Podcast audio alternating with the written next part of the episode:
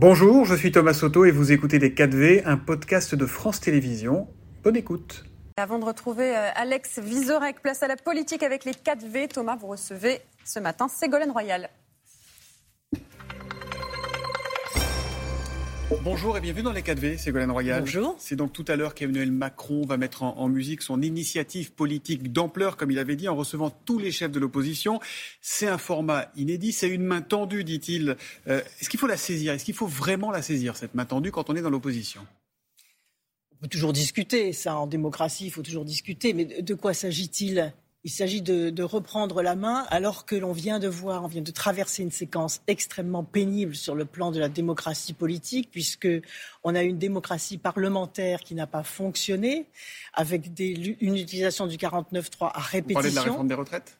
Je parle de la réforme des retraites, c'est-à-dire comment pourrait-on faire croire aujourd'hui que la démocratie va se remettre en mouvement alors que nous n'avons pas totalement réglé ce problème de la dégradation du débat démocratique dans notre pays ça avec, corriger, avec, les mêmes leaders politiques qui ont été méprisés, qui ont été bafoués, dont le vote a été étouffé par l'utilisation du 49.3, c'est-à-dire un gouvernement qui sentait qu'il n'était pas majoritaire pour baisser les retraites des Français et pour détruire une nouvelle fois la protection sociale et le modèle social français mm. ces, partis politiques qui, qui étaient au-delà de la gauche d'ailleurs, qui se sont opposés à cette réforme, qui voulaient protéger les Français, qui, les Français qui sont farouchement opposés à cette réforme et qui n'ont pas été euh, respectés. là, il dit, là, il dit, le chef de l'État, chacun peut venir avec ses propositions. Si vous aviez été convié, qu'est-ce que vous auriez proposé, vous, concrètement? Déjà de supprimer la réforme des retraites déjà de supprimer la réforme des retraites, car ce problème n'est pas encore soldé, au sens où euh, là, partent à la retraite des, des, hommes et des femmes qui voient se prolonger leur durée de vie. On voit des femmes dont le niveau de retraite va baisser. Mhm. On voit des jeunes qui sont aussi angoissés dans le, par leur entrée dans la vie active en se disant mais est-ce que ces règles vont constamment bouger par rapport au modèle social français? Et parallèlement, on voit la dégradation dans d'autres domaines de la vie quotidienne, puisque mhm. en cette rentrée, la préoccupation première des Français, c'est la question de la hausse des prix. Donc s'il y a un sujet, vous venez d'en parler avec la hausse des, des loyers, donc on a un comment dirais-je, une situation de chaos dans tous les secteurs des services publics, que ce soit l'hôpital, que ce soit l'école, on va en reparler, que ce soit donc la protection mhm. sociale avec euh, ces, incertitudes et ces peurs sur la dégradation du système de, retraite. Et d'un autre côté, on, voit, les, on voit, les, prix flamber et un gouvernement qui ne fait rien. Ce qu'on demande, c'est la suppression de la réforme des retraites. C'est euh, prenez un petit four, merci, au revoir, ça ne servira à rien parce qu'on sait très bien que le gouvernement ne va pas supprimer la réforme des retraites. Mais si c'est si ce qu'attendent les Français, c'est la responsabilité des, des responsables Vous politiques. un référendum sur les retraites? Parce que LR, par exemple, et le Rassemblement national vont demander un référendum sur les questions d'immigration. C'est une bonne idée, ça ou pas? Non, c'est pas une bonne idée. Parce que qu'est-ce que que ça veut dire encore lancer un référendum sur la question de l'immigration? C'est remettre du conflit dans le pays.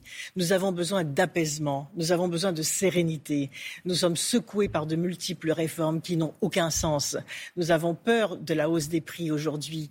Euh, les jeunes, en particulier, sont sortis du Covid avec encore des séquelles qui n'ont pas été soignées par rapport aux épreuves terribles de l'isolement qu'ils ont connu. Et aujourd'hui, ils font face pour les étudiants à une rentrée universitaire où leur pouvoir d'achat va être dégradé, où ils ont des difficultés d'accéder au logement. Mais qu'est-ce que c'est que ce déclin généralisé? Vous savez, je vois beaucoup, beaucoup de gens en ce moment, parce que je, je, fais des, dédicaces. Vous savez, la, chose que les gens me disent le plus, c'est où, où ça va s'arrêter, jusqu'ou on va descendre? C'est ça la France? Non.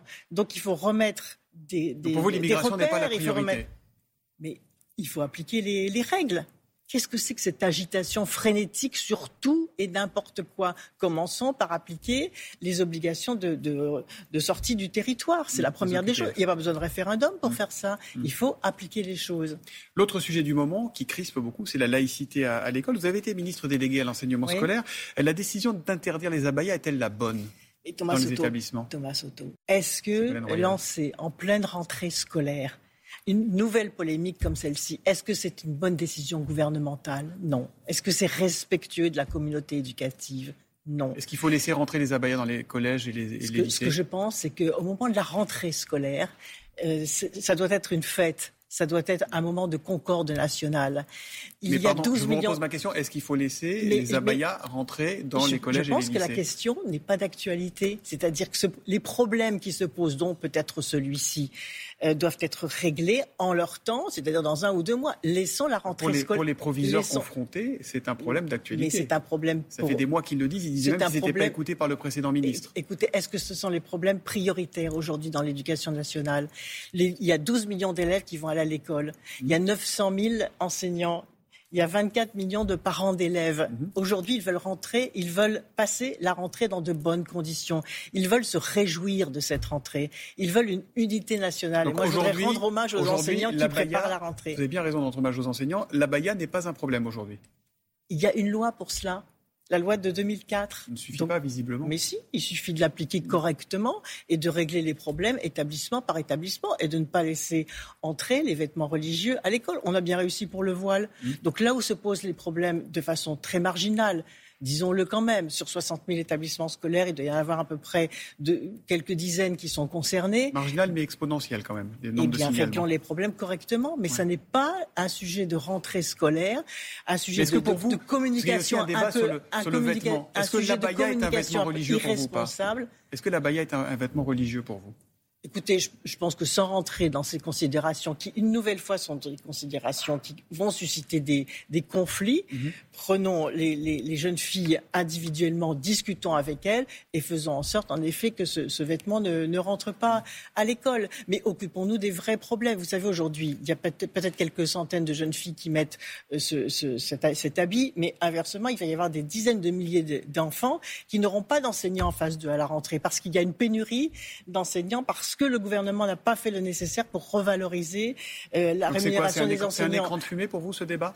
Oui, je pense que c'est une façon, d'abord un peu immature, de régler les problèmes, une opération de communication qui n'est pas responsable, une façon de cacher les véritables problèmes sur lesquels on attend des réponses comme la présence et le nombre des enseignants, la revalorisation de leur salaire, la question des auxiliaires de vie scolaire. Mm. Beaucoup d'enfants handicapés ne pourront pas rentrer à l'école en cette rentrée parce qu'il manque des auxiliaires de vie scolaire et la question, bien sûr, de la vie chère.